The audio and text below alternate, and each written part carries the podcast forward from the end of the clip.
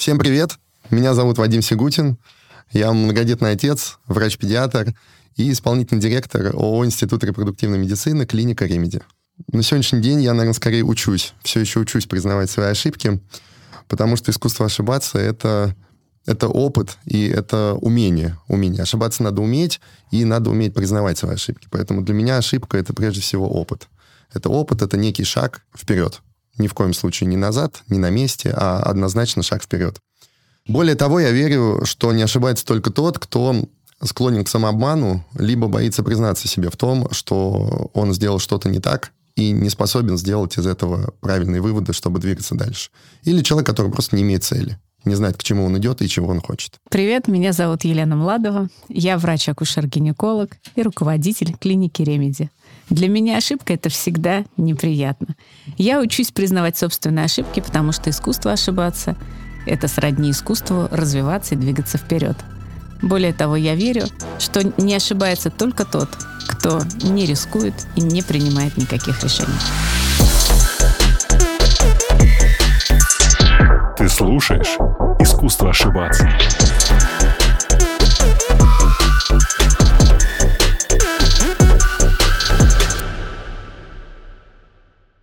Супер, спасибо, что вы пришли. Знаете, для меня это будет крайне непростой эпизод, потому что, наверное, с представителей медицинских профессий, медицинского бизнеса я общался только с урологом, в подкасте. А мы рядом. Мы ну, гинекологи, да, да, да. можно сказать. Да, вы, вы немного другой страны. И, и там я задавал, наверное, совершенно банальные, супер какие-то непонятные вопросы, которые касались а, темы мужского здоровья, там, репродукции, секса, всего вообще, что может касаться. Поэтому, если не жать, я тоже буду задавать максимально местами тупые вопросы, потому что для меня экстракорпоральное оплодотворение — это довольно сложный термин. Вот когда я людям говорю, например, слова типа, что нам надо что-то инкорпорировать, они такие, что это вообще слово значит? А я знаю, что это значит корпус, тело в переводе с латыни. Слушайте, я пока ехал сюда, представляете, что обнаружил? Я думаю, вы читали эту новость, что у нас израильские ученые из института Вайцмана создали из стволовых клеток эмбрион мыши. И, собственно, протестировали всю историю с искусственной маткой, мне кажется, что мы на полных парах вообще движемся в это прекрасное будущее. Я сейчас хотел спрашивать просто про ЭКО, но вот когда эту новость увидел, я прям сильно озадачился. Мне всегда казалось, что это суперотдаленное будущее. Что у нас вообще сейчас происходит вот с искусственными органами в области репродукции? Насколько мы близки к тому, чтобы размножение отделилась от нашей биологической функции как таковой. Ну, я думаю, на самом деле мы еще далеки от реализации сценариев фантастических фильмов. Что удалось достичь на сегодняшний день? Уже на сегодняшний день можно получить в лабораторных условиях эмбрион человека, то есть можно соединить яйцеклетку, сперматозоид, мы получим эмбрион, который может жить в специальных устройствах в инкубаторах около пяти дней.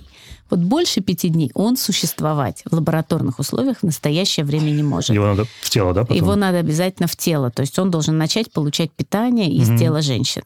И в лабораторных условиях даже то, что касается лабораторных животных, это тоже сделать невозможно. То есть иногда проскакивают какие-то сообщения, что уже робоматка да, выносила да. эмбрион там да, об этом писали японцы, и причем даже в научных журналах писали китайцы, даже с какими-то фотографиями, какими-то выдержками. Я вот про Китай слышал. Вот, что но, китайцы ближе но всего это все пока на, на этапе опытов, и помест... на сегодняшний день поместить эмбрион в, в какую-то искусственную среду, чтобы он там прожил 9 месяцев и появился человек, на сегодняшний день невозможно. Но тем не менее менее, наука движется с двух сторон к решению этой проблемы. То есть, с одной стороны, получить эмбрионы и как можно дольше их культивировать в искусственной среде, и в настоящее время это предел 5 суток. А с другой стороны, научиться выхаживать недоношенных детей. Да? И вы знаете, угу. что раньше мы говорили, с 28 недель дети там более-менее жизнеспособны. Теперь с 22 недель, да? То есть в настоящее время есть такие системы культивирования, которые позволяют выхаживать глубоко недоношенного ребенка. И вот один из последних прогрессов, ну, в таком экспериментальном экспериментальной медицине это была как раз возможность крайне недоношенных да. млекопитающих в такой искусственной среде выхаживать. То есть это не совсем инкубаторы для реанимации, а это именно искусственная среда, искусственная матка. А когда мы говорим про выхаживать, извините, речь идет именно ну, нубовский вопрос про ресурсы, которые как раз не недополучил эмбрион для того, чтобы да. развиться и самостоятельно продолжить да, жизнь. И дозреть, да, и дозреть, чтобы органы все созрели, можно было продолжить жизнь. Поэтому мы движемся как бы с двух концов, то есть два поезда, один выехал из Санкт-Петербурга, другой из Москвы, вот где-то они посередине. Да, в благом они должны встретиться. Но я вот как специалист считаю, что раньше, чем там десятки лет, этой встречи не произойдет. А второй вопрос, и Вадим, может быть, здесь дополнит, эм, это этический вопрос. То есть если мы научимся выращивать людей из анонимных яйцеклеток и анонимных сперматозоидов, кому эти люди будут принадлежать? И вообще, чьи эти люди? Чьи, чьи это люди это люди, да, да. тут вопрос На чьи. сегодняшний день есть такое определенное ну, противодействие со стороны церкви, что если ребенка нет, значит, таков, таков Божий умысел. Значит, угу. человек э, что-то сделал в жизни не так, каким-то не тем путем идет, и Бог его не, на, не награждает таким вот счастьем, называемым деторождением. Да. Но есть отдельные скажем так, люди в церкви, да, в лоне церкви, которые наоборот говорят, что бывает женщина болеет или мужчина болеет, mm-hmm. и по каким-то причинам, независящим от них, они теряют способность к естественному зачатию. Да. И если наука в данном случае может им в этом помочь и родить дитё Божие, то не надо этому препятствовать. То есть внутри церкви тоже идут, идут такие противоречия, и даже в разных регионах разные ситуации на эту тему возникают, об этом иногда пишет пресса, но сильно эту тему, естественно, не муссируют. Максимально взрывоопасная тема. А вы сами как к этому относитесь? Предположим, что завтра у нас э, искусственная матка и снабжение ресурсами эмбриона становится возможным, это скорее большее благо или, наоборот, это большие проблемы, например, в сторону какой-нибудь Контроль рождаемости, например, да, ограничение за контролем рождаемости определенного населения, определенного народа, этноса, нации. Или, наоборот, это большой плюс, что мы можем как-то разграничить, не знаю, нагрузку на там, женский, мужской организм и решить часть медицинских проблем. Как вы вообще на это смотрите? Я думаю, что опасность больше, чем решение медицинской проблемы, потому что реально можно взять один биоматериал, второй биоматериал и вырастить анонимных людей. Мне кажется, это этически невозможно. Но у них просто не будет родителей. Но кто-то их должен будет воспитывать. Кем они будут сами для себя, и как они будут жить на фоне других людей, у которых есть и родители, и братья, и сестры. А это фактически, получаются люди-одиночки, получившиеся из некого биологического материала. А биоматериал сейчас есть возможность производить, или это все все равно естественно путем берется Нет, у мужчин и у э, женщин? берется у мужчин и у женщин. Ну, то есть гипотетически еще можно же и биоматериал искусственный делать. То есть искусственное семя, искусственная яйцеклетка, ну, это мы прям вообще куда-то ну, так... Ну, это прям э, вообще будущее. Фантастические какие-то, да, девы полезные. Пока мы не слышали даже таких исследований на тему создания искусственного сперматозоида или искусственной яйцеклетки. Потому что это, ну, одни, наверное, из самых сложных клеток в организме, которые несут в себе, ну, не знаю, килотонны вот в, в микро, да, размерах э, генетического материала через поколение. И даже на сегодняшний день э, мы можем исследовать генетический там, хромосомный набор и выявлять заболевания, которых, например, 10, 15, 20 лет назад мы, мы могли рассуждать да. только в теории. Вообще только в теории. На сегодняшний день мы можем это видеть. Класс, биоинформатика тоже развивается. Если и существуют области, в которых говорить про искусство ошибаться в большинстве случаев некорректно, то это здравоохранение и медицина. Никто из нас точно не хотел бы получить дополнительные проблемы со здоровьем во время прохождения лечения, когда мы обращаемся за медицинской помощью при болезни или травме. Как пациентам нам важно чувствовать и быть уверенными в том, что врач, к которому мы обращаемся, сможет нам помочь, а услуги, которые нам понадобятся, будут оказаны добросовестно и в полном объеме. В свою очередь, медицинские работники уверены в том, что мы честно сообщаем всю информацию о себе, ведь прежде всего это необходимо для нас самих. Ничего не утаивать от врача ради получения квалифицированной помощи. Но как медицинским работникам чувствовать себя увереннее во время своей практики? Ведь иногда все же случаются ситуации, когда в процессе лечения специалист, к сожалению, может непреднамеренно причинить вред здоровью пациента. Для таких случаев один из доступных способов защитить себя – это застраховать профессиональную ответственность при осуществлении медицинской практики в Ингострахе, в компании-лидере в сегменте онлайн-страхования бизнеса 75-летней истории существования. Что это означает? Это означает, что Ингострах предоставляет любым медицинским работникам надежную страховую защиту от рисков, которые могут произойти вследствие причинения вреда жизни и здоровью пациента, а также компенсировать моральный вред и расходы на судебную защиту. И что особенно интересно, такая страховка обеспечит защиту вашей ответственности и в ретроспективе. Она покроет претензии пациентов, заявленные в течение периода страхования, под действием медицинского работника, которые были совершены им за последние три года, до даты начала периода страхования. Ну, разумеется, при условии, что таких претензиях не было известно на момент заключения полиса. Почему ингострах? Это просто и понятно. Именно Ингострах предлагает сегодня самое большое количество страховых онлайн-продуктов для бизнеса любого масштаба. И последнее, но не по значимости. Весь процесс страхования происходит дистанционно в онлайне. От расчета стоимости страховой программы в онлайн-калькуляторе на сайте до получения полиса на электронную почту после его оплаты. Мои гости и я знаем, что почти из любых ситуаций можно вынести важный жизненный опыт – но еще лучше заранее защитить свою профессиональную деятельность от возможных рисков и их последствий. А себе оставить только уверенность в том, что вы можете спокойно и с удовольствием заниматься своей работой. Ладно, давайте вернемся э, на самую-самую-самую землю. Смотрите, я достаточно юном возрасте, но у меня еще нет детей, я пока не познал удовольствие быть отцом или не удовольствие. Счастье. А, счастье, хорошо, счастье. И для меня вот эти все проблемы, связанные, не проблемы, вопросы, а, с экстракорпоральным плодотворением, планированием беременности. Для меня это где-то вот все там на уровне того, что где-то про это говорят, интересные термины в интернете. Правильно ли я понимаю, что в целом тема ЭКО и планирование беременности, они тут довольно близко. И при условии того, что не обязательно, есть ли у вас проблемы с деторождением или нет, об этом все равно следует начинать задумываться заранее, если вы задумались о планировании ребенка, и надо что-то с этим делать. Что надо делать? Вообще, кого это касается? Ну, это все верно. Во-первых, надо сказать, что есть понятие планирования беременности. Это когда пара, допустим, решает Собирается зачать детей, ребенка. да. Да. И вот год они могут в самостоятельном режиме, самостоятельно планировать, и беременность рано или поздно наступит. Но 15% не наступит, потому что такая биологическая природа. У всего населения или это про у Россию мы всего, говорим? э, у всего населения. Вообще частота распространения бесплодия одинакова во всех странах мира. И всегда где-то 15% пар сталкиваются с этой проблемой. Половина из них пойдет к врачу. Половина не пойдет, там разойдутся, будут как-то решать свой, ждать просто и так далее. Половина пойдет к врачу. И вот та половина, которая пойдет, услышит, скорее всего, что вам рекомендовано для самого быстрого достижения беременности ЭКО. Потому что экстракорпоральное оплодотворение – это самый эффективный метод достижения Так беременности. артикулированно это произносишь, это прям здорово, потому что я все еще затрудняюсь это выговорить нормально. Ну, можно вообще сделать шаг назад и сказать, что вот ЭКО — это один из таких, Один одно, из одно из направлений Мгм. в большом э, море вспомогательных репродуктивных технологий. И на сегодняшний день самый эффективный и быстрый способ наступления Я вот беременности. как раз хотел спросить, да, то есть прежде чем мы решаем решить проблему именно таким способом, у нас есть другие же да, какие-то возможности. То есть эм, проблемы в зачатии могут быть же ведь из-за, не знаю, несовместимости партнеров, например, да, то есть по отдельности они же могут, типа, нормально быть, ну, как, фертильными. Это самый сомнительный способ. Самый Ну, сомнительный, да? Но может быть, например, спаечный процесс в малом тазу у женщин, непроходимые маточные трубы. Это можно пытаться восстановить хирургически. Или у женщины может не быть овуляции, ее можно вызвать с помощью таблеток. Или вдруг можно полечить мужчину, если у него мужчины бывают медленный проблемы? Мне это сперматозоид. интересно. Э, Так. Низкая концентрация Да.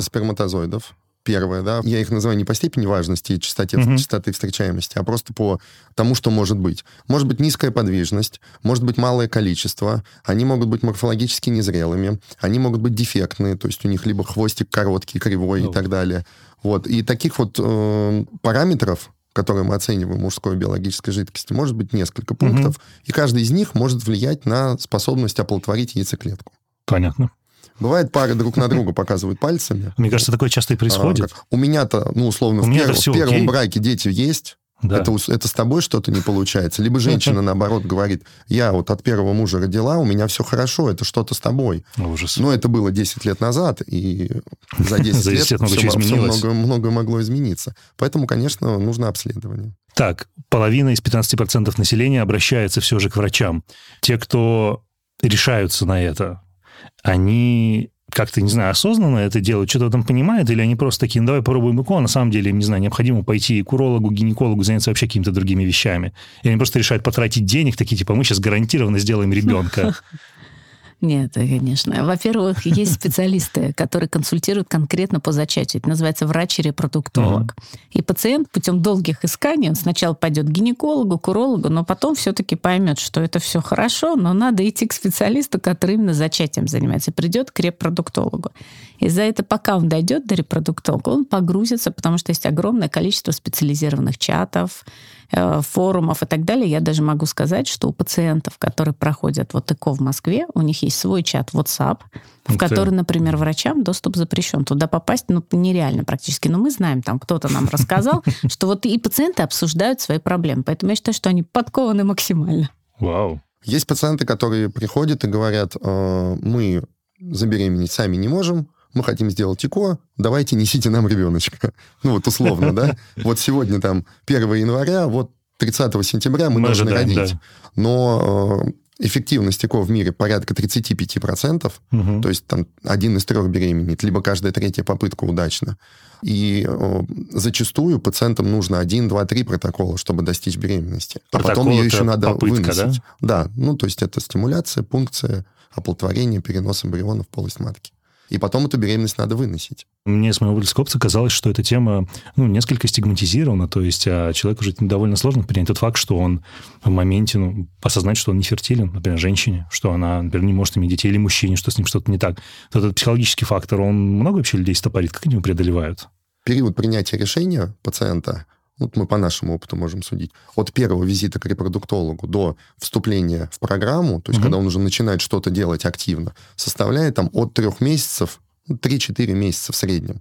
Вот эти 3-4 месяца ему нужны, чтобы он успел все прогуглить, ну, вот поговор... да, это же первый поговорить этап со знакомыми, выяснить, что кто-то реально с этим сталкивался, хотя в России не принято об этом говорить. Абсолютно. У нас единицы людей, которые, ну, как-то вот, ну, шоу-бизнес, эстрада, да, вот, ну, какие-то вот лица популярные, которые об этом говорят и могли бы это как-то в массы давать, да, чтобы угу. снять вот эти стигмы, опасения вот, показывая своих детей, показывая себя. На Западе эта история более развита. Поэтому вот этот период э, между первым визитом и принятием решения, он занимает несколько месяцев, и за это время погуглят, почитают, на форумах посмотрят, э, почитают про врачей, по клинике, прочитают опыт европейский, прочитают опыт И напугаются российский. еще сильнее. Ну, напугаются либо не, не напугаются. И плюс параллельно они должны принять себя ну, с таким диагнозом. Потому что если взять статистику, да, вот мы на сегодня считаем, что в России там чуть больше 10, да, 12-15% пар имеют сложности с наступлением беременности. Мы mm-hmm. не говорим, что они бесплодны. Они имеют сложности с наступлением беременности, связанные с тем или иным фактором из всего этого количества примерно, примерно 30% связаны с женским фактором, 30% с мужским фактором, 30% связаны и с мужским, и с женским, и 10% это бесплодие неясного генеза. Когда мы обследуем пациента, у мужчины все хорошо, у женщины все хорошо, но беременность не наступает. То есть есть какая-то несовместимость, о которой пока э, мы научно Ничего сказать не можем. Не можем просто. сказать, да. Может быть, здесь достаточно работы с психологом. И таких примеров у нас тоже очень много, когда пациент на первом приеме сталкивается с диагнозом, читает его, и дальше говорит, что мне с этим делать? Это очень культурная версия вопроса, что да, мне с этим делать. Да, как это со мной произошло. Да. Пожалуйста, есть репродуктивные психологи, которые занимаются этой проблемой и с пациентами работают. И когда они снимают вот эти блоки, пациенты самостоятельно беременеют. Да ладно. Это просто отдает, знаете, немножко, эм, как ты любят Мистикой. говорить. Не, не, не, вовсе не мистика, а когда говорят, что врачи, ну, знаете, у вас все болезни условно из-за стресса, у вас все болезни из-за нервов, вы сами себе придумали, вот сейчас мы с ним несколько блоков, и, не знаю, ваша сложная лицевая боль пройдет. Ну, мы не рекомендуем лечение психолога как отдельный метод. Да, безусловно. Но, тем не менее, иногда даже разговор с врачом и принятие вот такой проблемы, оно действительно способствует, э, да, э, способствует беременности. И более того, если говорить о лечении бесплодия, известно, что это все равно ассоциировано со стрессом. И, например, mm. те пациенты, которые параллельно работают с психологом, они точно более спокойно добиваются результата, так более планово к нему идут, они легче переносят все это. Более правильно говорить, наверное, психологическое сопровождение. Да. Вот, вот, вот это когда врач делает свое, да, ну там целая команда, там не один врач. А, они делают медицинскую часть, технологию, все, что нужно с этой стороны. А психолог, он проводит такое некое психологическое сопровождение. И зачастую первая беременность не может наступить несколько лет, забеременели, родили после ЭКО, например, да, а вторая беременность наступает самостоятельно тогда, Вау. когда пациент вообще ничего не планировал. Там ребенку год или два. Такие случаи они... часто происходят? Такие случаи Бывает. в практике есть. Круто. Недавно у меня был разговор один интересный с моей подругой, которая много курит. И поскольку я вырос в такой достаточно ЗОЖ семье, то есть у меня там отец спортсмен, мать без вредных привычек, они мне как-то вот в голову вдолбили, что там типа женщине не следует курить, потому что это оказывает там типа негативное влияние на здоровье, что мужчины там семя обновляется гораздо быстрее. Условно, я покурил утром, извините, вечером помастурбировал, завтра уже готов делать нового ребенка, у меня все будет нормально. А, типа в случае женщины это не так. И что-то вот мы с ней на эту тему как-то зацепились, а она психолог. Она говорит, послушай, говорит, не надо, во-первых, на меня проецировать голоса своих родителей, а во-вторых, ну, слушай, говорит, здоровые дети рождаются, во-первых, а, только у алкоголиков, говорит, и у тех, кто реально беременность не планирует, с чего мы так очень по-черному посмеялись, Б, говорит, невозможно привить, какие патологии будут. Мне вот что в этом разрезе интересно. У нас есть какие-то, ну, такие наиболее вероятные паттерны поведения перед беременностью у женщин и мужчин, которые гарантированно негативно скажутся на беременности? Точно вредно курение. И курение, курящая женщина, на самом деле, вступает в климакс на два года раньше в среднем, чем не Какой курящая. аргумент. Поэтому курение – это действительно яд. И у курящих женщин рождаются маловесные дети. Чаще случаются преждевременные роды, то есть это реальный риск для вынашивания беременности и для здоровья ребенка в будущем. А второй риск связан с избыточным весом, то есть реальное ожирение, нарушение жирового обмена, повышает резко в полтора-два раза все риски акушерских осложнений. И каждый раз, когда ко мне приходят пациенты стройные, худые, говорят, ну как же я буду вынашивать, я такая стройная. Я говорю, господи, это счастье какое-то. Говорю, гораздо больше рискует полной женщины. И все удивляются, говорят, как это возможно? Ведь полная женщина, она должна там более благоприятно вынашивать беременность. Ничего подобного. Что насчет алкоголя? Алкоголь в период беременности. Можно, по банальные вещи, выпивать? Крепкий алкоголь, я полагаю, во время вынашивания плода не следует, или там накануне зачатия. Как это работает? Говорят, что нет безопасной дозы алкоголя, но тем не менее какое-то умеренное количество. Вот я, например, своим пациентам до двух бокалов вина в неделю могу разрешить. Но позиция ВОЗ, Всемирной организации здравоохранения, что безопасной доля, дозы алкоголя во время беременности не существует. Мгм. Но это все касается женщин. А мужчинам что-то надо делать, когда следить за собой следует? Ну, Мужчина на, на как? утро может отдыхать Типа, после зачатия и жи- жить той жизнью, которая ему нравится. Главное не нервировать будущую маму. Хорошо, давайте так говорить уже непосредственно про бизнес экстракорпорального оплодотворения в России. Можете сделать короткое ревью вообще, что с ним происходит у нас в стране? То есть я, когда спрашивал своих друзей, которые связаны с медицинским, со здравоохранением в целом, мне сказали, что, в принципе, ну, вот там, до изменений, которые произошли в этом году, в России была довольно развитая индустрия, и большое количество людей из-за рубежа, и, там, не знаю, из Китая, с Ближнего Востока, из Соединенных Штатов, из стран, где это запрещено, приезжали к нам и получали очень высокий сервис и качество услуг. Это Так, расскажите вообще, что с этим происходило, что у нас в индустрии? Давайте я начну с предыстории, а Елена продолжит именно про медицинскую составляющую. Буквально две недели назад, 24 июля, э, отмечается во всем мире э, Международный день эмбриолога. Ну и как-то репродуктологи тоже все к нему присоединились, вроде мы все из одной э, Так или иначе. специфики. В 1978 году в этот день в Великобритании родился первый ребенок после экстракорпорального оплодотворения. Ее зовут Луиза Браун. Этот день, ее день рождения, считается таким официальным международным днем эмбриолога. Попыток до этого было много, Мгм. но вот это был реальный первый ребенок в мире, который родился после ЭКО. И где-то в середине 80-х годов, где-то 85-й, ЭКО пришло в Россию. С 80-х годов в двух крупных научно-исследовательских центрах, э, один в Санкт-Петербурге, другой в Москве, в государственных шла работа по экстракорпоральному оплодотворению. Привела она к тому, что в 1986 году уже родилась первая девочка после ЭКО в Советском Союзе. Это произошло, вот сейчас это называется научный центр акушерства и гинекологии. А в 1987 году в Санкт-Петербурге в институте ОТА родился мальчик Кирилл. То есть, в принципе, мы от Англии ненадолго 10 лет, отстали, есть потому что если взять, например, там Францию, Германию, то они тоже там, их первые дети, это был 84 85 86 год. Потом случился 91 год. И, конечно, финансирование этой всей работы было очень затруднено. И тогда сотрудники вот этих лабораторий из Санкт-Петербурга и из Москвы получили финансирование зарубежных фармкомпаний и стали открывать маленькие клиники ИКО, то есть они разошлись вот так вот по Мгм. городу, да, и стали открывать небольшие клиники ИКО. И, в принципе, когда меня спрашивают, кто там сделал рынок ИКО в России, вот я искренне считаю, что огромные инвестиции были от фармацевтических компаний, потому что мы пользуемся специальными препаратами, специальными расходными материалами, и, конечно, они способствовали обучению и врачей, и эмбриологов. А вторая волна развития, это уже был 2000 год, Тогда частных клиник стало больше, больше стали появляться специалисты. И следующая волна развития – это когда государство стало инвестировать в открытие перинатальных центров с соответствующими Мгм. отделениями и включило ЭКО в тариф ОМС. Да, я хотел, чтобы мы это отметили для протокола. Для меня это было большим, очень приятным удивлением, что есть возможность получить все необходимые услуги в рамках общей, общего медицинского страхования. Обязательного медицинского страхования. Такая возможность есть, и она не какая-то теоретическая, она абсолютно практическая и реальная, но у частных клиник к этой возможности есть очень много вопросов. Сегодня в России проводится порядка 140 тысяч циклов ЭКО. Вот Ого. это большое... В мире считается, сколько циклов ЭКО на тысячу, на миллион населения.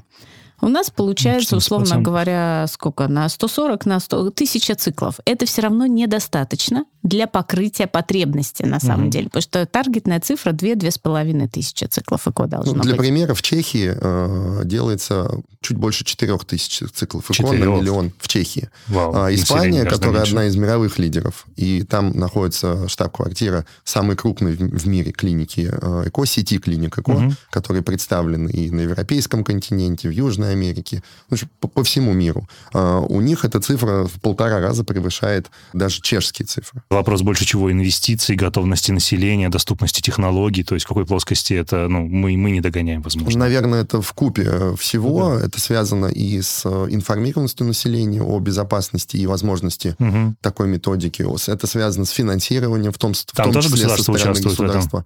Ну, вот Елена. Елена была в штаб-квартире вот той клиники, про которую я говорю, это испанская сеть Иви, э, всемирно известная, и как раз обсуждала там эту ситуацию. Елена, расскажи, что явилось толчком тогда в Испании? Когда начало ЭКО развиваться, в разных европейских странах было немножко разное законодательство. Например, немцы, зная свою любовь к опытам на людях, страшно сказать, они сразу приняли пакт, пакт о защите эмбрионов в 1988 году. Право. И То этот есть, пакт им настолько связал руки, что они, можно сказать, практически самоотсталые в РТ сейчас. Мгм. И сейчас все немцы ездят в Чехию, чем набивают им статистику в 4,5 Да. тысячи на Да.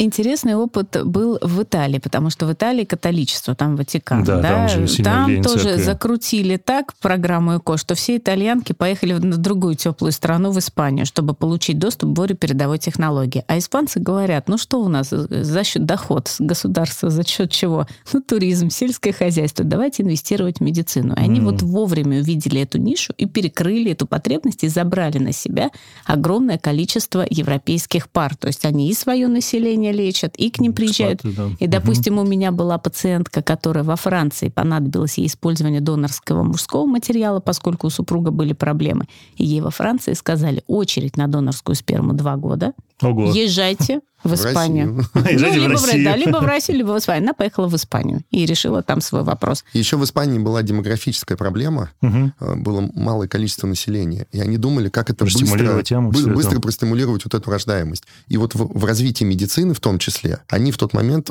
увидели один из выходов из этой ситуации, что через медицину можно решить эту демографическую проблему относительно ну, быстро. Ну да. Относительно быстро, да. А у нас? Ну, то есть, я как раз и представитель поколения 90-х, который считается как раз демографической ямой. И у меня, когда была демография в университете, мы рисовали все эти прекрасные а, купола, ну, не купола, как это называется, колокола. А, ну, помимо там материнского капитала же ведь э, ЭКО здесь тоже, получается, стимулирует Да. то, чтобы эту историю закрыть. С точки зрения возраста, какая целевая аудитория чаще всего обращается за этими услугами, например, в вашей клинике приходит к вам? В 2005 году средний возраст пациента ЭКО был 32 года. М. Сейчас у нас в клинике 39 лет. 39? Да, Ого. целевая аудитория, на самом деле, наиболее эффективная ЭКО у молодых женщин. То есть целевая аудитория – это возраст до 35 лет. Но приходят к нам, к сожалению, в большинстве своем пациенты гораздо старше. И есть еще, конечно, особенность, что мы частная клиника, мы, например, не работаем с ОМС, да, то есть, Мгм. возможно, часть молодых пациентов попадают в ОМС и просто до нас не доходят, потому что могут воспользоваться возможностями государства. Мы в основном работаем с теми, кто либо кому нужно более сложное лечение, да, там больше этапов, либо тем, кто по каким-то критериям не подходит вот, помощь ОМС. Но у нас сейчас нередки беременности у пациентов 45, 46, 47, 48. То есть мы закрываем демографическую яму за счет очень сложных пациентов на самом деле. Несмотря на возраст, эти пациенты, они э, с точки зрения вот материнства будущего, они самые благодарные в том плане, что они долго к этому Ну да, идут, какой путь они и у прошли них уже прежде? очень зрелая позиция в отношении материнства. Вот. И отцовство? Да, да, естественно, давайте не будем сексистами. Ну, и там отцовство. можно было добавить, что маме 48, а может 34 чаще всего. Но это уже другая история. Вот, мы общаемся с коллегами, и реально 38-39 лет – это средний, э, средний возраст женщины в клинике ЭКО. Но это в каком-то смысле добрый знак, да, это какой-то хороший тренд, в том смысле, что технологии позволяют С одной родить стороны, да. ребенка и сделать ее стабильной и стороны, да. устойчивой. А с другой стороны, что мы видим? Пациентка пришла к нам в 38-39 не потому, что она вот себе цель поставила родить в 38. Она приходит и говорит, я 4 года хожу по врачам, Ничего не и, и- дается, и да? только, и только пятый гинеколог мне сказал, что вам надо к репродуктологу. Mm. Они ходят, лечатся, лечатся, лечатся, какие-то капельницы, таблетки, там что только не делают. А в итоге ей надо было к репродуктологу 3-4 года назад или 5. И таких пациентов очень много, особенно когда приезжают из регионов. Из чего мы делаем вывод, что информированность врачей, акушер-гинекологов первичного звена о современной технологии быстрого и эффективного наступления беременности крайне низкая. Вообще в репродукции, если вот говорить про благоприятный возраст... Мне сразу в голову приходит просто этот э, дурацкий термин из поликлиник старородящий, который регулярно сообщает моим ужасно, э, ужасно. подругам. То есть, сколько вам, 26 у вас ребенка, вы старородящие. На сегодняшний день э, средний возраст женщины в мире в рождении первого ребенка в районе 33-34 лет. И каждые два ну, года подрастает, этот срок сдвигается на полгода. И поэтому репродуктивный возраст женщины, он никак не связан с биологическим, с паспортным. Ты можешь быть на ЗОЖе, на, там, на веганстве, на спорте, на здоровом питании, иметь прекрасный индекс массы тела, не иметь избыточного веса, не увлекаться никакими вредными привычками. Но если тебе в паспорте там 42, 43, 44, то вероятность наступления беременности со своими яйцеклетками э, в районе 2-5%. А когда э, мы говорим про женщин более молодого возраста, то до 35 лет это первая группа, это, как вот Елена сказала, самая благоприятная в этом плане э, группа женщин, с которыми нужно работать э, на самом деле. Далее 35-38, 38-40 и дальше уже в плюс. Так, э, вопрос из категории, знаете, журнала «Караван историй». А какие самые распространенные страхи существуют у людей, которые как раз вот их блокируют от похода к репродуктологу? Ну, помимо того, что они осведомлены, но это не страхи, и их не информируют. Что чаще всего тормозит? Первый страх – это принятие своего диагноза. То есть психологическая история, да, что пациент э, не всегда готов... Он начинает вот отрицать, взять, да, и не идет. Да, ну что нет, со мной все в порядке. О чем я сказал выше, да, вот этот футбол угу. пальцем друг на друга. Далее, э, низкая информированность пациентов о том, то есть они поздно узнают о том, что есть такая технология, она реально эффективна и безопасна. Ну, об этом можно почитать, но надо к этому сделать несколько шагов, да, чтобы найти заслуживающий доверия источник. Угу. Потом страхи, связанные с детьми. А ребенок, который родится таким способом, он здоровый вообще будет? Вот они говорят, а, а что будет с моим ребенком? Да? Он здоровый будет? И, конечно, здоровый. И мы, мы говорим, что он будет такой же здоровый, как если бы вы его родили самостоятельно. То есть могут быть у детей проблемы, когда люди самостоятельно его зачинают конечно, рожать? Конечно, могут. И то же самое после ЭКО, но само ЭКО не увеличивает риски для ребенка. Самый распространенный вопрос это, ну как же, мне же придется принимать гормоны. Вообще при слове гормоны у русского человека это возникает какой-то, да, страх э, экзистенциальный. Тут я тоже уже не выговорю. Вот это нереальный страх. Мы объясняем, как работают эти гормоны, что это очень краткосрочно, что это то, что физиологически есть на самом деле у каждой женщины. Но что самое интересное, что когда вы забеременеете, уровень этих гормонов будут в десятки раз выше, выше, чем то, с чем вы столкнетесь. И после этого пациенты говорят, не может быть, и всегда соглашаются как-то приступить к лечению. Очень важно важный страх, э, ну, такое опасение, насколько это заставит меня изменить свой образ жизни. То есть смогу ли я работать? Нужны ли мне будут листы нетрудоспособности? Сочетается ли это с моим там спортом, э, отпуском и так далее? Поправлюсь ли я? Да? Mm-hmm. Но тоже личным примером. Мы говорим, выйдите в коридор, много видите полных женщин? Нет, немного. Что будет написано в моих документах? Будет ли где-то зафиксировано, что этот ребенок родился после ЭКО? А вот мне дадут больничный, который выдан клиникой ЭКО а можно ли как-то по-другому его оформить? О. То есть, опять же, то, о чем мы говорили выше, люди не готовы вот это транслировать. И даже когда у нас есть случаи, когда приходят двоюродные родные сестры, приводят друг друга за руку угу. и говорят, я завтра приду к вам с сестрой, вы, пожалуйста, не говорите, что я делала у вас ЭКО. Я просто вела у вас беременность. А. И мне все понравилось. А вот ей надо ЭКО.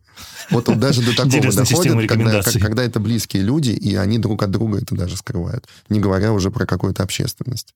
Так а что там такого? Я что-то не, не понимаю. Мне очень, ну, очевидно, что мне очень тяжело поставить себя на место женщины, но это вот, как сказать, невозможно забеременеть какой-то, не знаю, такой страх традиционного общества, чтобы не так, что дефектное. Во времена Руси, э, как говорили про женщин, которые не могли забеременеть? Как? Нехорошо, скажем так. На руках их не носили. Да, и никто не говорил про мужчин. Ну, вообще этой проблемы не было. Барин есть барин. А это как бы с тобой что-то не так. Поэтому, ну, конечно, это где-то, наверное, на уровне ментальности заложено, что вот женщина должна родить, если она этого сделать не может, то она какая-то вроде как и не совсем полноценная женщина. И те, кто готов это вот перешагнуть и как бы научно эту историю принять, тогда ну, у них больше шансов на успех просто. Ну, мне кажется, еще боятся переноса этой проблемы на своего ребенка да, то есть, э, что будут в детском саду говорить, это какой-то ребенок после ЭКО, все ли с ним в порядке. Но на самом деле в развитых, ну, в таких странах, где высокий доступ какой-то, скандинавские страны прежде угу. всего, 6% новорожденных детей — это дети после вспомогательных репродуктивных технологий.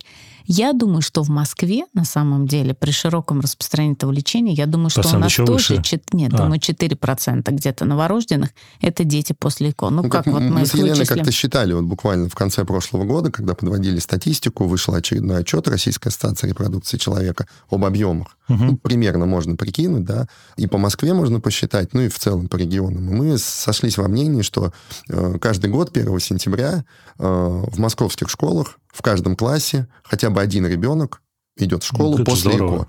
И глядя на этих 25-30, там, сколько человек сейчас идет в первый класс, вы никогда не отличите, что это за ребенок. У него такие же волосы, глаза, кожа, он абсолютно такой же, он также себя ведет.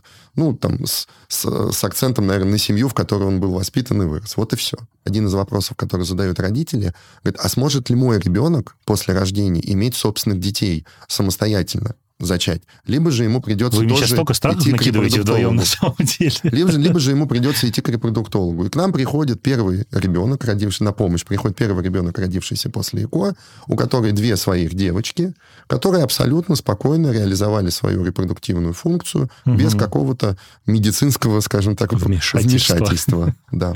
Такой тоже долгосрочный страх у пациентов. Это будет ЭКО вызывает рак. То есть вот я сейчас сделаю ЭКО, а через 10 лет у меня будет рак молочной железы. Ого. И есть большое количество исследований, которые говорят, что это не так, то есть не увеличивается частота онкологических заболеваний. И как контраргумент мы объясняем пациентам, что к нам обращаются пациенты уже с выявленным онкологическим mm. заболеванием, и, и обращаются они для того, чтобы мы могли заморозить их яйцеклетки. И мы их замораживаем яйцеклетки, женщина молодая идет заниматься лечением своего заболевания и приходит нам через 5-6 лет, ну, и она может стать мамой Здорово. благодаря вот такому направлению. Это называется сохранение фертильности. И отсюда вытекает наша тематика, да, мы же говорим про ошибки. Да. Когда к нам да. приходят пациентки 40 плюс, и мы им говорим, а где же вы были-то 5, 6, 7 лет назад, когда вам было 32-33, вы не хотели рожать, окей, мы принимаем вашу позицию и ни в коей мере ее не осуждаем. Вы занимались карьерой, бизнесом, там, чем угу. угодно, да.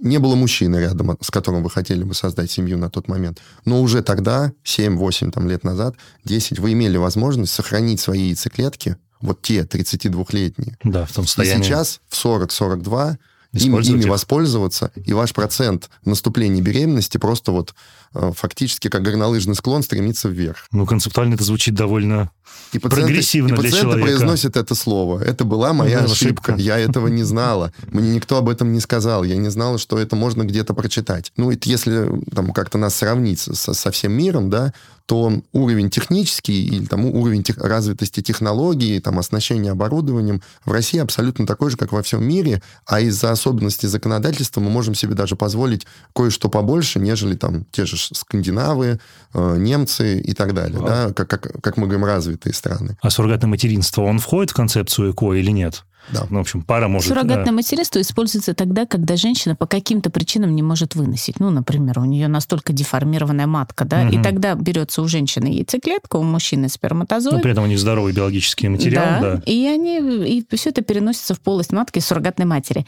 Несмотря на такой немножко ореол, да, вокруг суррогатного материнства ажиотированный, на самом деле доля таких программ небольшая. То есть это где-то не более 5% от всех программ ЭКО. Это небольшое количество пациентов в этом нуждается, но есть те, кто реально нуждается, да. И то, что в нашей стране суррогатное материнство разрешено на законодательном уровне, есть достаточно такие и федеральный закон, который регулирует, и приказы Министерства здравоохранения. Это большое благо. И это, кстати, было действительно одна из причин, почему иностранцы к нам приезжали. Но если у женщины вообще нет матки, вот ну, тут что ей делать, да? Поэтому я считаю, что такое наше либеральное относительно законодательство это большое благо. И при этом э, американские компании а Google и так далее включают в медицинскую страховку для своих сотрудниц женского пола возможность замораживания яйцеклеток, ну, как, как мы сказали выше, сохранения фертильности, чтобы сегодня, на сегодня, после колледжа, они могли посвятить себя карьере, ну, заморозить свои... Цукерберга. Да, заморозить свои яйцеклетки в 25, а там в 35-37 их использовать и достичь беременности гораздо быстрее. То есть это уже вот это следующий шаг, да, когда сотрудникам это оплачивает компания, чтобы на сегодняшний день их не потерять как профессионалов. Ну, с, с одной стороны, звучит довольно сладко, с другой стороны, конечно, это капиталистически отвратительно. Да. Родите попозже, есть, да, а пока попозже, да, на нас. создавайте ценность для наших акционеров и для нас. Подумайте о своем здоровье, там, о своей социальной, не знаю, роли гораздо позже. Так в итоге, вот, условно, на момент 2022 года у нас, то есть, все в порядке, да? По большому счету было с точки зрения оборудования, регуляции, а, пациентов, клиентов, платежеспособности, то есть индустрия работала, развивалась, развивается, и то есть все было ок. Пока, я, да. я не хочу душнить, ну, в плане, что вот после 24-го стало все плохо, нет. Мгм.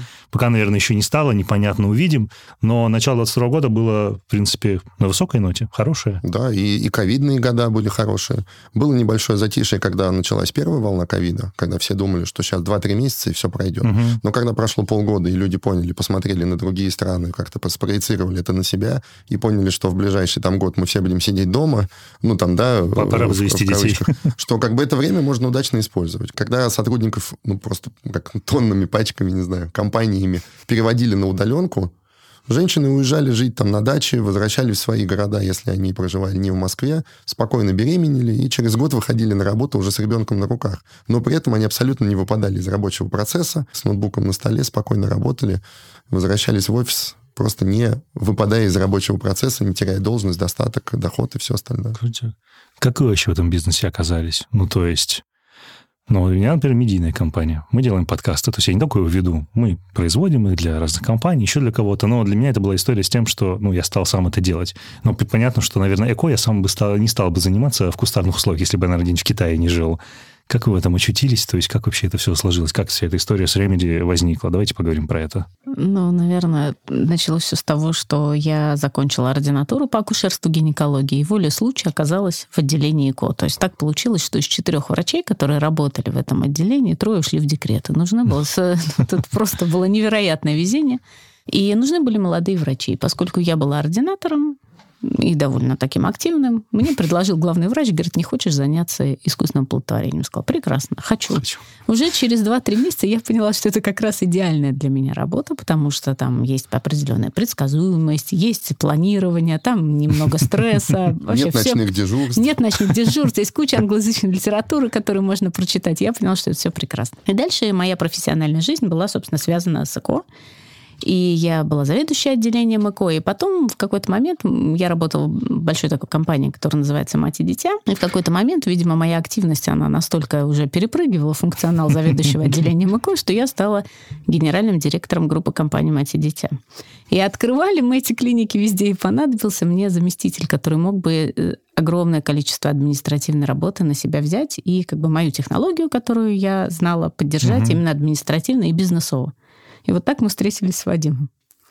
И работали. Сейчас Да, надо совместить показания, Вадим. Все, все правда так Да, было? все верно. Это было в 2014 году. На протяжении следующих нескольких лет э, мы работали вот в таком тандеме в довольно крупной компании, и практически там каждые полгода в каком-то регионе открывали клиники.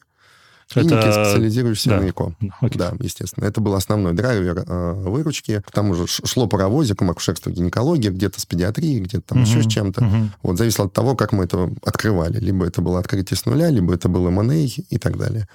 Вот. И потом Елена ушла в декрет, и из декрета уже не вернулась, сказала, я вот осознала во, Кто втор- я? во второй раз материнство и по-другому взгляну, посмотрела на свое профессиональное развитие дальше.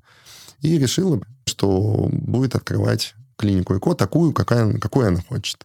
Ну и в этот момент мы как-то очень быстро договорились, потому что один в поле не воин, а Ну, когда есть человек, который знает технологию, есть, имеет авторитет, репутацию и готов эту технологию развивать, Мгм. а рядом есть второй человек, который абсолютно не лезет в технологию, но умеет э, считать деньги, договариваться с контрагентами и так далее, то как бы мы Похоже решили, что у нас идеальный тандем. И вот так пять лет назад родилась клиника Ремеди. Блин, я еще хотел спросить вопрос, потому что, знаете, он такой сладко-пиарский, из такого, знаете, мира глянцевой журналистики, когда скажите, а в чем заключается ваш уникальный подход? Ну, я его просто переформулирую на самом деле. То есть, уходя как раз а, из клиники мать и дитя, чего хотелось именно вот с точки зрения, может быть, а, подхода к пациентам или чего-то? То есть, какая ключевая мотивация была делать это самостоятельно, чтобы поменять что? Первый фактор, что вот в большой компании начал как бы меньше внимания стало уделяться конкретно экстракорпоральному оплодотворению, Мгм. но в силу стратегии. То есть стратегия как-то подразумевала развитие других направлений. С одной стороны. С другой стороны, все стало такое несколько механистичное. То есть вот, например, для моих пациентов не хватало какой-то теплоты, внимания и вот реально индивидуального подхода. И когда мы думали о своем проекте, мы хотели, чтобы пациенту было у нас комфортно, да, то есть чтобы человек не ждал в очереди, чтобы он не сталкивался с большим количеством других пар, вот так сидя друг напротив Ой. друга, сверля глазами, там, сколько лет ты лечишься, сколько... Максимально убрать ощущение вообще, что ты попадаешь в лечебное учреждение. Что ты, ну, тут ты приходишь в больницу, переступаешь порог, и ты понимаешь, ты в больнице. Уже давление 150 на 100. Да, там не то, ну что гипертония белого халата, там просто от одного слова. А вот наши пациенты на сегодняшний день говорят и пишут много в сетях о том, что, приходя к вам, у нас нет ощущения, что мы пришли в больницу. Угу, что мы пришли, пришли лечиться. Да, лечиться. То есть мы пришли вот в такую комфортную атмосферу, в комфортную обстановку. Я могу немного скипсис выразить? Да. Это же ведь довольно как-то ну, тривиально звучит, что каждому пациенту необходим индивидуальный подход, особенно вот в такой деликатной теме, как э, ну, беременность, репродукция. То есть это, правда, можно так как-то заметно повышать качество или опускать, чтобы прям разница будет складываться на финансовых результатах. То есть банально того, что люди не сидят, не смотрят друг на друга в очереди. Это работает? Это работает. Я видела много клиник ЭКО в разных странах мира. Я очень люблю путешествовать, всегда посещаю. В клинике ЭКО. Когда было возможно путешествовать. Да, и да. всегда совмещал, куда-нибудь шла в клинику На границе ЭКО. просто. А цель вашего да. визита? А я иду в клинику ЭКО. Я иду в клинику ЭКО. И разный опыт увидела клиентский, и, конечно, он очень отличается. Например, в Германии ты приходишь в клинику, у каждого врача свой даже кабинет и интерьер кабинета. То есть mm. у одного врача это академическая библиотека, у другого как я не знаю, по фэншуй голый стол и ничего больше, все белое. У третьего еще какая-то история. И ты приходишь, например, в клинику в Стамбуле, где сидит врач, который за один день принимает 60 человек, и у него из его кабинета три смотровых, там ассистенты, то есть, естественно, он пациенту уделяет одну минуту, да? Если и одну это, минуту вот вообще. это, это и разный абсолютно подход. Мы хотели вот то, что для русского человека будет комфортно. С одной стороны, для нашего человека, тот, который зарабатывает, тот, который ценит свое время и так далее. Поэтому можно очень много изменить. Если мы там с Еленой условно откроем 20 клиник, наверное, нам будет сложно гарантировать вот... Э, ну, это вопрос масштабирования. Масштабирование это будет очень тяжело удержать. Такой же подход, да. да, и такой же уровень сервиса, которым мы стараемся демонстрировать сейчас. Но я могу смело сказать, что те цели, которые мы себе ставили пять лет назад, когда резали ленточку, мы их на сегодняшний день добились. Безусловно, есть над чем работать. Всегда. Каждый день это какая-то ошибка, да? Мы не забываем про это слово. Не каждый день ошибка, а каждый день новые ошибки. Каждый день новый опыт, да. И именно это дает нам двигаться дальше. Каждый день ошибка, если ты не идешь, не обращаешься за этими услугами. Вот так мы будем сейчас рекламировать Это главная ошибка. Ну, ну нет, надо на негативе фокусироваться, не очень хорошо. Слушайте, мы затронули с вами тему государства. Вы сказали, что конкретно ваша клиника, например, не участвует в программе обязательно медицинского страхования.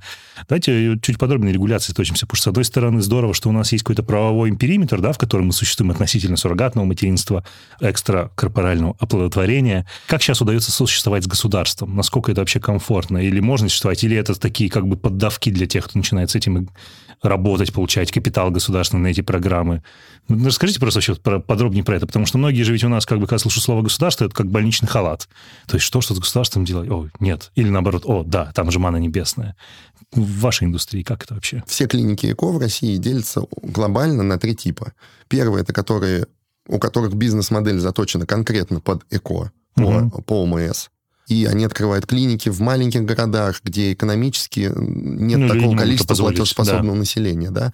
Вот они, их модель, бизнес, бизнес-модель заточена исключительно на ЭКО ОМС. Есть клиники, которые совмещают и то, и то. В любом процентном соотношении, угу. там 30 на 70, 70 на 30, неважно. Это тоже вопрос там их бизнес-модели. А есть клиники, которые принципиально не работают с ЭКО ОМС.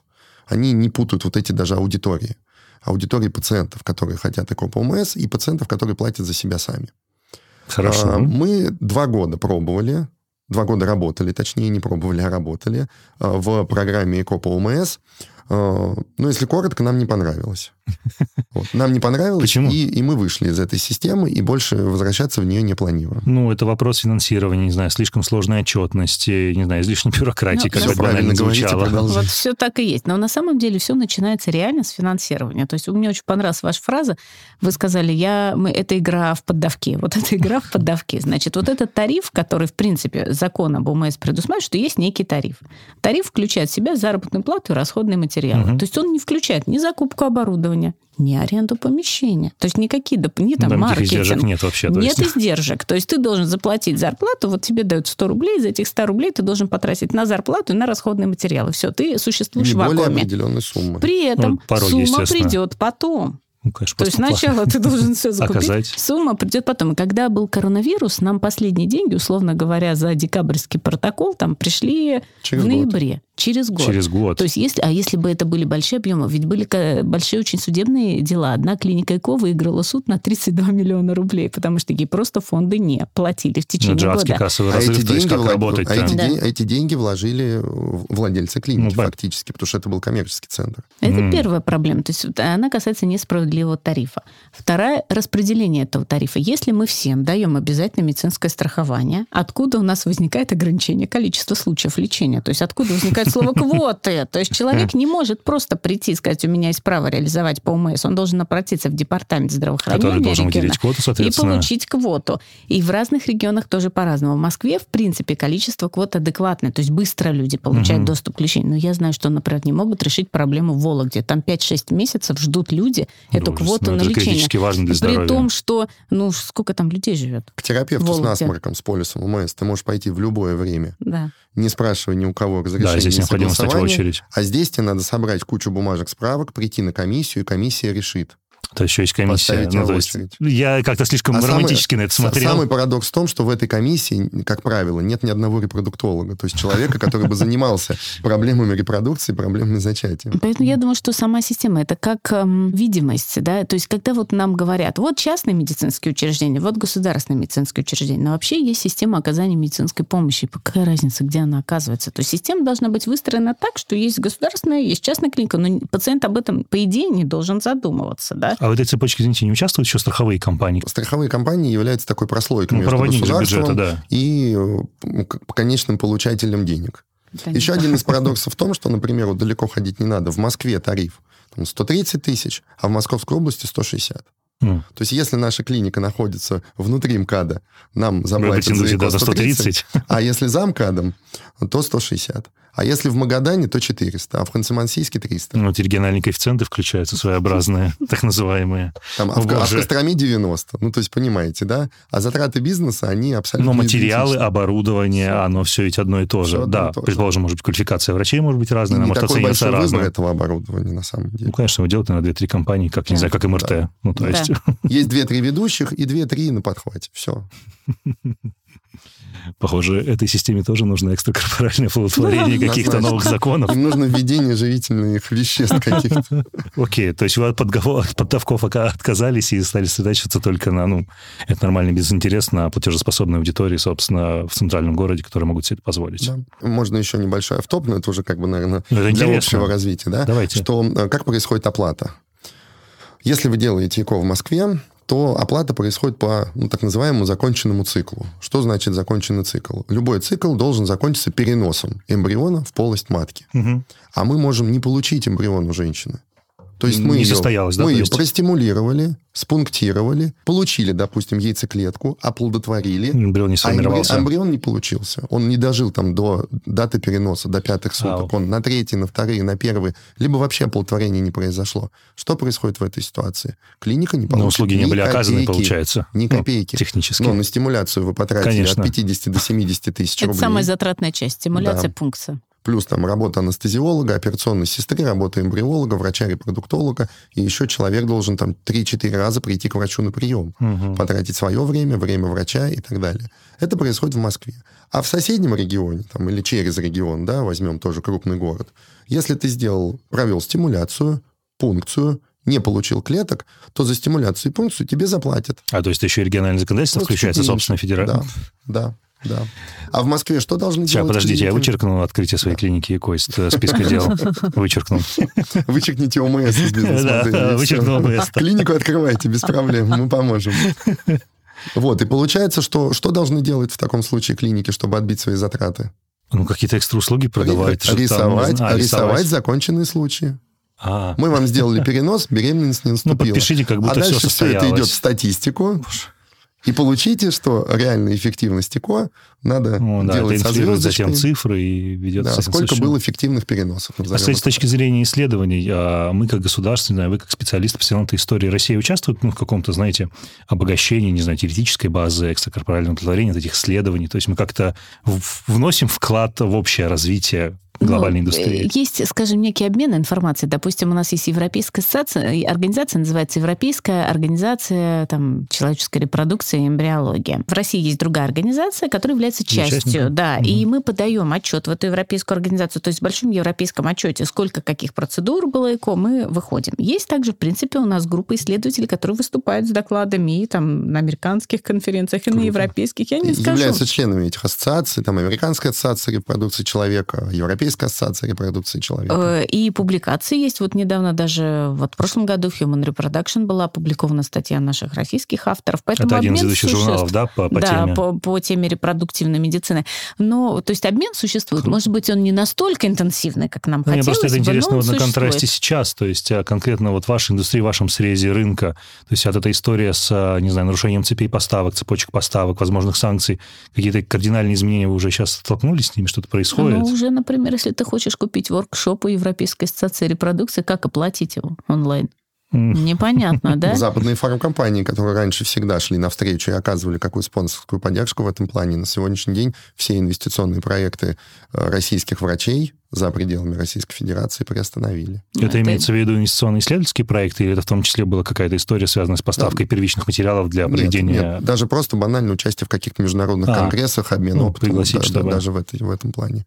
То есть Мгм. если раньше мы могли там с Еленой, не знаю, ну, пару раз в год ездить в какие-то европейские клиники, э, именно обмениваться опытом. Ну вот на сегодняшний день такой возможности мы лишены. Это как бы такое, как ну, типа по молчаливому согласию, то есть все как-то перестали общаться или прям сказали, что, ребят, сори, типа вы из не, у России. них нет бюджетов, то им А, не дают. Это ну, же европейские компании, понятно. американские. Бюджетов нет, все, сидите. То Пока есть это такой, знаете, так. фиктивный уход. Ну, в Да. каком-то смысле, да. Как бы лекарства мы вам продолжим продавать. Вот, да, с точки зрения доступности препаратов, необходимых сопутствующих материалов, это пока все доступно, Ну, все в, в, цел- порядке. в целом все доступно. То есть есть некоторые там особенности, но они скорее связаны с деятельностью дистрибьюторов, мы думаем, больше даже, чем... То есть, в принципе, препараты все в необходимом количестве поступают, расходные материалы поступают. Конечно, произошла индексация, у нас сразу подорожали расходные материалы для эмбриологии на 40%. В среднем, да, от 20 до 50 рост составил. Несмотря на курс валют и все остальное, а именно за счет удорожания логистических Ну да, логистика полностью перестроилась Раньше можно сейчас. было из Швеции привезти в Петербург и в Петербурге с транспортного хаба Класс. раскидать по всей стране. Сейчас надо везти из Швеции в Казахстан, О, потом на границу с Россией, и там уже с транспортного хаба перегрузить в другие фуры и все Ужас. это развести по стране. Это пропорционально чек повысило настолько же, или вы как-то стараетесь? Невозможно повысить чек на 50%. Ну, вот, вот, вот именно, Надо да. резать косты. Но Насколько это сейчас стало дороже в сравнении с тем, как это предлагалось в том году, условно, в процентном соотношении в целом по рынку? Ну, на 10% у нас индексация. 10? Да, 10-12, мы где-то так. Но я предполагаю, что будет еще дальнейшая, скорее всего, индексация по итогам этого года. Ну, к счастью, там доля, например, расходных материалов, на которые цена выросла на 20-50%, она все-таки не настолько там, Фух, огромная, поэтому хорошо, это галочка. позволит нам вот 10-12, я думаю, пока удержимся, дальше посмотрим, что будет. Слушайте, я, кстати, самый банальный вопрос не спросил, а с точки зрения именно качества оказываемых услуг и конечного результата, если мы вынесем за скобки это вот рисование, оно сопоставимое? Ну, то есть есть большая разница между полностью коммерческим пакетом, да, приобретения ИКО или вот участием в МС? Ну, потому что вы знаете, у нас же как раз нулевых эти стереотипы, что, ну, если частное, то там, наверное, получше. Ну, это сложно сравнить. Сложно сравнить, потому что объективные данные никто не предоставит. То есть мы, например, знаем свою эффективность. Мы считаем там, частоту оплодотворения, частоту формирования бластоцист, частоту наступления беременности в расчете по возрастным группам и так Мгм. далее. Конечно, такую статистику никто публично не Ну, не организует. показывать. Не никогда не организует. И самое главное, что эта статистика имеет, вот, например, в Великобритании есть реестр, где каждая клиника должна отчитываться прямо по возрастным группам частота наступления беременности. И когда клиники поняли, что пациенты смотрят эту информацию, сначала был не по возрастным группам, а в целом. Ну, конечно, пациенты идут туда, где более высокая частота наступления беременности. И эти клиники говорят, ой, вам так много лет, мы вам не поможем, идите. То есть начался отбор пациента, да, то есть понимают же, кто может ухудшить результат. Поэтому вот эта игра со статистикой все время качели. То есть откройте данные, открыли, закройте. Это постоянные качели. Но я думаю, что мы действительно сравниваем себя в своей деятельности там, с европейскими цифрами. Допустим, мы вот сейчас будем выступать со своим докладом на конференции Российской ассоциации репродукции человека. И когда мы считали свои данные, мы взяли европейские цифры и посмотрели, насколько они сопоставимы. То есть как мы вообще в частоте наступления беременности, как мы в формировании бластоциста уступаем данные или нет. Угу. Нет, отлично. Плюс у нас же работает привлеченный иностранец, да, то есть тоже нам позволяет, у нас есть турок в коллективе, и поэтому, например, с турками мы тоже ведем интенсивный обмен постоянно, иногда даже вот в WhatsApp там дискутируем. Мы очень открыты, да, и свои данные сравниваем. А что там происходит у других? Так, мы внутри рынка знаем, что происходит. Но... Кто-то покупает э, там э, европейскую среду, да, не буду никакие марки называть, а кто-то покупает китайский аналог, кто-то покупает американский препарат, а кто-то индийский аналог, угу. кто-то покупает иглу там или катетер для переноса там японский, а кто-то покупает китайский аналог, да. Все это позволяет удешевлять нюансы, себестоимость да. цикла, но при этом и влиять на эффективность. На качество, да. Вот с точки зрения клиентов это миф, а, ну, точнее, это стереотип, нет, что достаточно большую часть выручки генерили как раз иностранцы, вот, которые приезжали из стран, где это невозможно было делать. И сейчас как бы вот с этим историей, ну, как бы поток выручки, в общем, сократился существенно или нет? Мы же про ошибки говорим. Да. Вот да, у нас да, был доктор, да, отличный давайте. доктор, который говорит, слушайте, Елена Сергеевна, устала я с вами работать, значит, я пойду в другую клинику, там вообще с китайцами работают, сейчас у меня будет Они поток. прям открыли клинику специально Прям для под китайцев. китайцев. Вот, вот Окей. чтобы туда Да. ехали только китайские клиники. И было Да. это перед... в- За в три конце- месяца до За первой волны ковида. до ковида. Вот люди сделали ошибку. А я и говорю, послушайте, китайцы никогда не будут нашей целевой аудиторией, потому что китайцы моментально, у них рост, эм, двухзначный рост рынка ЭКО каждый год, потому Ого. что у них ЭКО до, ну, я не знаю, до 2016 год они приняли пакт, что можно второго ребенка. Вот Да. до 2016 Это было года у них было полулегально, там подпольная лаборатория, как в Советском Союзе зубы делали, Ну вот да. зуботехнические лаборатории на дому, там то же самое было. С 2006 года двойной рост. И когда мы с Вадимом общались, например, с европейскими поставщиками эмбриологического оборудования, они знали, что Россия — это страна, которую пролетаешь, когда летишь в Китай, потому что в Китае у них покупают за раз объемы в 10 раз, в 100 раз больше, чем может купить там, да, любая, любая компания Конечно, на миллиард рынок. российская или европейская. Поэтому я думаю, и я говорю, вы сделаете ошибку. Сейчас китайцы открывают клиник ЭКО и не прилетят сюда. Ну, а тут случился Но они не ковид. только не открывали, еще и закрылись полностью Поэтому от мира. все-таки те иностранцы, которые к нам приезжали, они обращались за определенным видом помощи, к которым у них ограничен доступ. Это суррогатное материнство и это донорские программы, донорские яйцеклетки. Но, честно говоря, если говорить о донорстве, это легко. И однополые пары, чего уж Да. там скрывать. Да, и однополые пары, то есть, например, двое мужчин. Приезжали в Россию. Да. Но вот с, с однополыми парами и с суррогатным материнством у нас сейчас идет большая общественная дискуссия и политическая, да, и по всей Мгм. видимости суррогатное материнство для иностранцев могут запретить. Скорее всего, да. Ну, Да, а на то. донорский материал, например, донорские яйцеклетки, они легко транспортируемы, поэтому, в принципе, при соблюдении там всех правил донорства они могут быть отправлены в другую страну. Я, я категорически не соглашусь с тезисом, что иностранцы генерили львиную долю выручки Я не сказал львиную, это как стереотип, Окей. что типа и, там и даже 50%, слово, наверное, допустим. большая не подходит. Окей. Гораздо меньше 50%. А, Были клиники, которые были заточены на иностранцев, а, ну, прежде всего, на китайцев, да, привозили их автобусами в Россию, показывали им там Мариинский театр, как Красную площадь, ну и параллельно завозили на Делали стимуляцию. Да, параллельно завозили. Именно так все это и было. Они сметали там весь янтарь на Арбате и тому подобное. Грабили ЦУМ, да, и По цене бриллиантов. Да, по цене бриллиантов. Вот. И просто мы общались с владельцем одного магазина янтаря на Арбате. Он говорит, я просто говорит, каждый месяц поднимал цену вдвое. И все равно И у работало. меня все равно скупали весь прилавок. Вот просто я говорит, думал, а где же этот вот потолок? Потом говорит, я стал просто ноль пририсовывать. То есть 100, 1000, 10 тысяч, все равно все скупали. И клиники, которые оказывали вот эти услуги ЭКО для иностранцев, э, ну, прежде всего для китайцев, они тоже делали там 2-3 конца, средний чек по сравнению с э, стоимостью для пациента э, Ну, из России, например, да. Да, ну, вот видите, лавочка очень быстро прикрылась, поэтому такая стратегия немножко однобокая. Это ошибка, очевидная. Надо для своих граждан работать. Конечно. Мы же в России живешь? живем. Риски просто минимально станут. Конечно. Ну, и потом у нас все равно эта отрасль недоинвестирована. То есть мы еще не насытили рынок таким количеством клиник ЭКО. Поэтому мы вполне пациентов хватит для всех, и надо просто работать. И мы искренне с Вадимом это верим. А у нас какой-то серьезный частный капитал в этой истории участвует. Я просто слышал про какой-то, кажется, очень большой бизнес. Это Северсталь, от Севергруппы, что они, кажется, что там в ИКО заходили пару лет назад, открывали какие-то там клиники они, они купили, в Питере. Купили. Что они прям вот там делали огромный проект. Но что-то потом куда-то это все в информационном поле исчезло. Севергрупп, а, у них есть подразделение Севергрупп медицина. Ну, да, как, да, как да, вот. так называется. Вот, ну, то, что медицина, да, там ну. есть слово медицина. И они просто купили готовый бизнес э, в Петербурге и вот в регионах вокруг Петербурга. И там, там в том числе есть клиники ЭКО. Там а, не только ЭКО. Это не только ЭКО. Да. Ну, ну, ну, такие кейсы, они, в общем-то, помогают как раз эту историю драйвить, потому что где тогда, ну, с другой стороны, брать частный капитал, то есть должны как врачи, которые накопили денег, а работали в других клиниках, ну, запускать как? самостоятельно. Мы, например, ну, как вы? брали кредит в Сбербанке. Вы кредит 70%, брали. 70% наших инвестиций – это кредитные деньги Сбербанка. Наши Выданные самые... под стартап. Нашей самой большой ошибкой на этапе открытия было то, Взять что кредит мы с Еленой... Нет, нет, это было правильное решение, как показал практика. Все нормально, у меня партнеры Газпромбанка, Сам, они обрадуются. Самой большой ошибкой было то, что мы с Еленой вдруг уверовали, что мы со своей репутацией, колоссальным опытом, одним из лучших, наверное, в угу. России, богатым, мы очень быстро найдем деньги. Ну, Лег, частные легально. какие-то, да? Мы очень быстро, ага. легально найдем деньги. Это была большущая ошибка. И вот насколько это была больная, большая ошибка, я могу сказать по одному примеру, что когда мы начали ремонт э, в нашем помещении, у нас еще на руках не было одобрения Сбербанка нашего проекта. Ну, рисково. Рисковые вы ребята.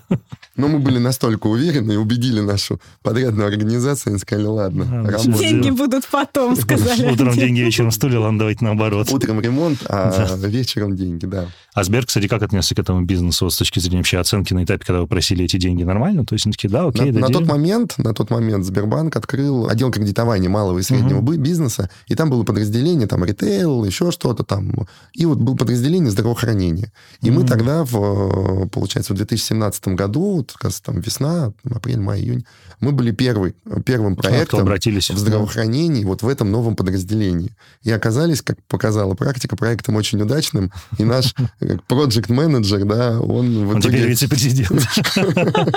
Он имеет бесконечный карьерный рост.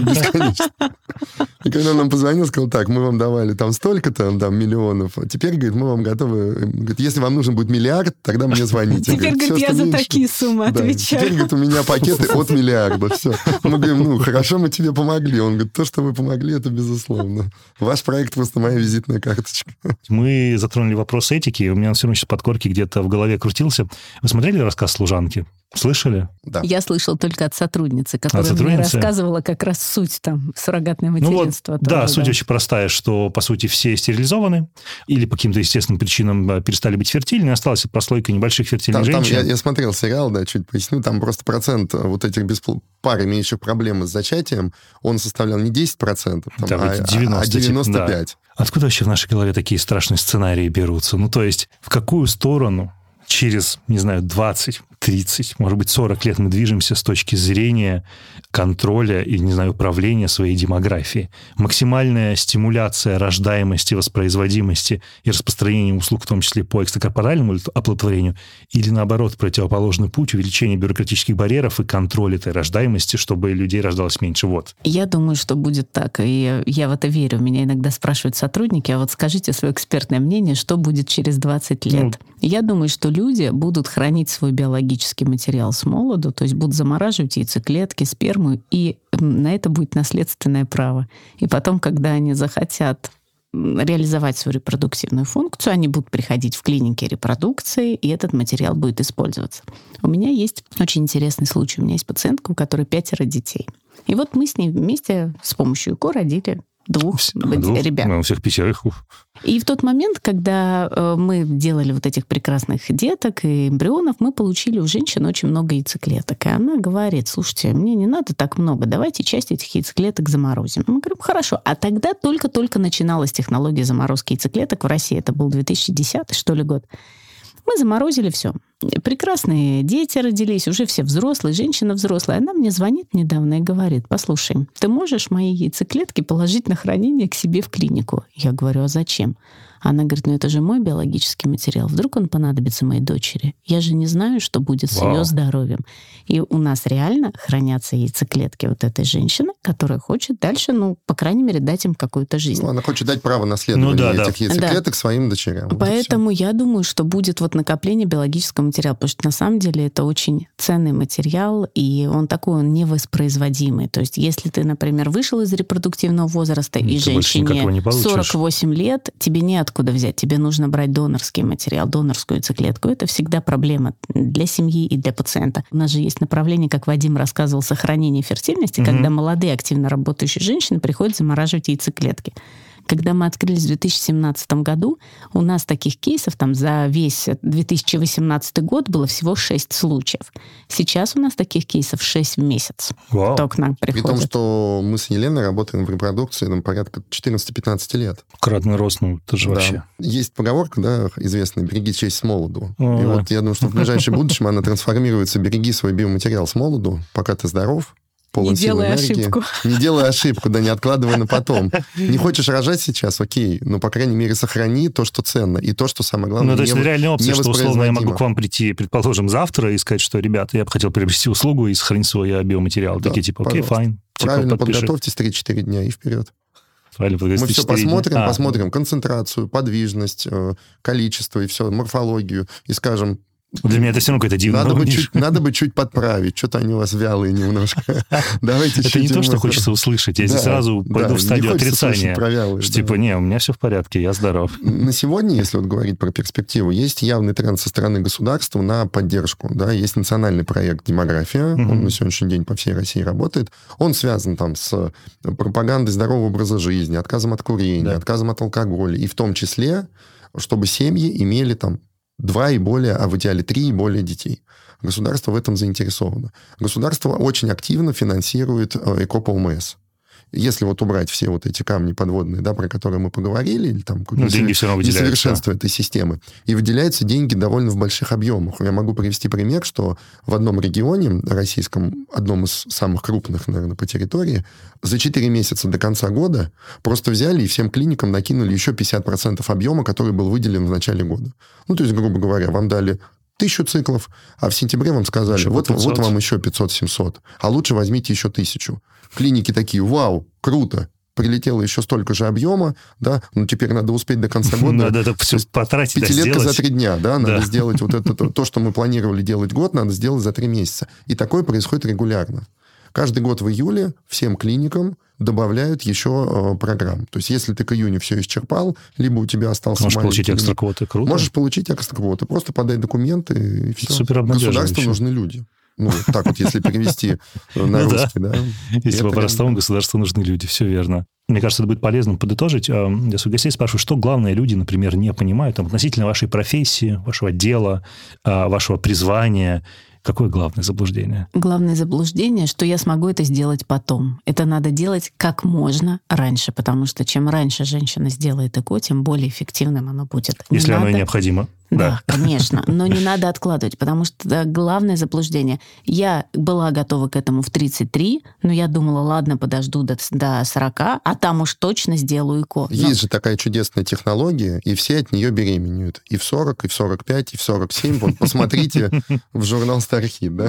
Надо делать гораздо раньше. Бам, это было хорошо. Вот это да, это, это, это самое главное, с чем мы сталкиваемся. Но мы не будем говорить про ну, там, низкую осведомленность, да, когда вот дети из пробирки. То есть, ну вот, вот что это за фраза, из какой пробирки, да? Что такое заморозка эмбриона? Ну это не окорочок в морозилку бросить. Ну, конечно да? же нет. Это целая технология, есть среда для да. заморозки, есть среда питательная для разморозки. Да, ну вот, то есть это именно тонкости технологии, про которые мы стараемся в своих каких-то социальных сетях говорить, чтобы просто повышать просто общую информированность. Э, ну, и уровень доверия. Население, наверное, это громко сказано, население, но, по крайней мере, да людей, нет. которые этим интересуются. Население. То есть можно почитать об этом и задать вопрос. Класс. Мы с Еленой обожаем говорить про ЭКО, потому что вы сказали про призвание, вот мы, мне кажется, отчетливо понимаем, что вот, вот мы должны заниматься этим. Вы чувствуете свое призвание, да? То да, есть прям... конечно. Да, а какой момент вы это осознали? У меня был такой инсайт. Два было инсайта. Хорошее слово, Ну, да. во-первых, мне очень понравилось сразу, вот как только я начала этим заниматься, потом действительно классная специальность, она мне по моему типу личности подходит. Ну и работала, работала заведующей отделением.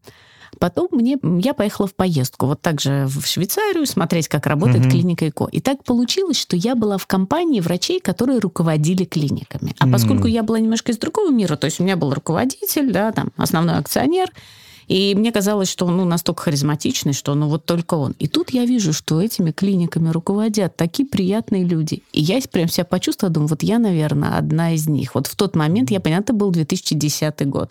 И я прям поняла, что вот их я всех понимаю, да, то есть вот такой был. Это был первый. А второй, когда мы уже работали в управляющей компании вместе с Вадимом, у нас был такой тренинг для, ну, по типу мини-MBA для наших сотрудников. И мы были как тьютеры, обучали их, и в том числе делали иногда со своими, значит, подопечными упражнения. Было упражнение «Закрой глаза и представь, где ты через три года». И вот тогда я четко представила, где я через три года. Вау. Так что было вот таких два момента, я их прям запомнила, они очень яркие для меня.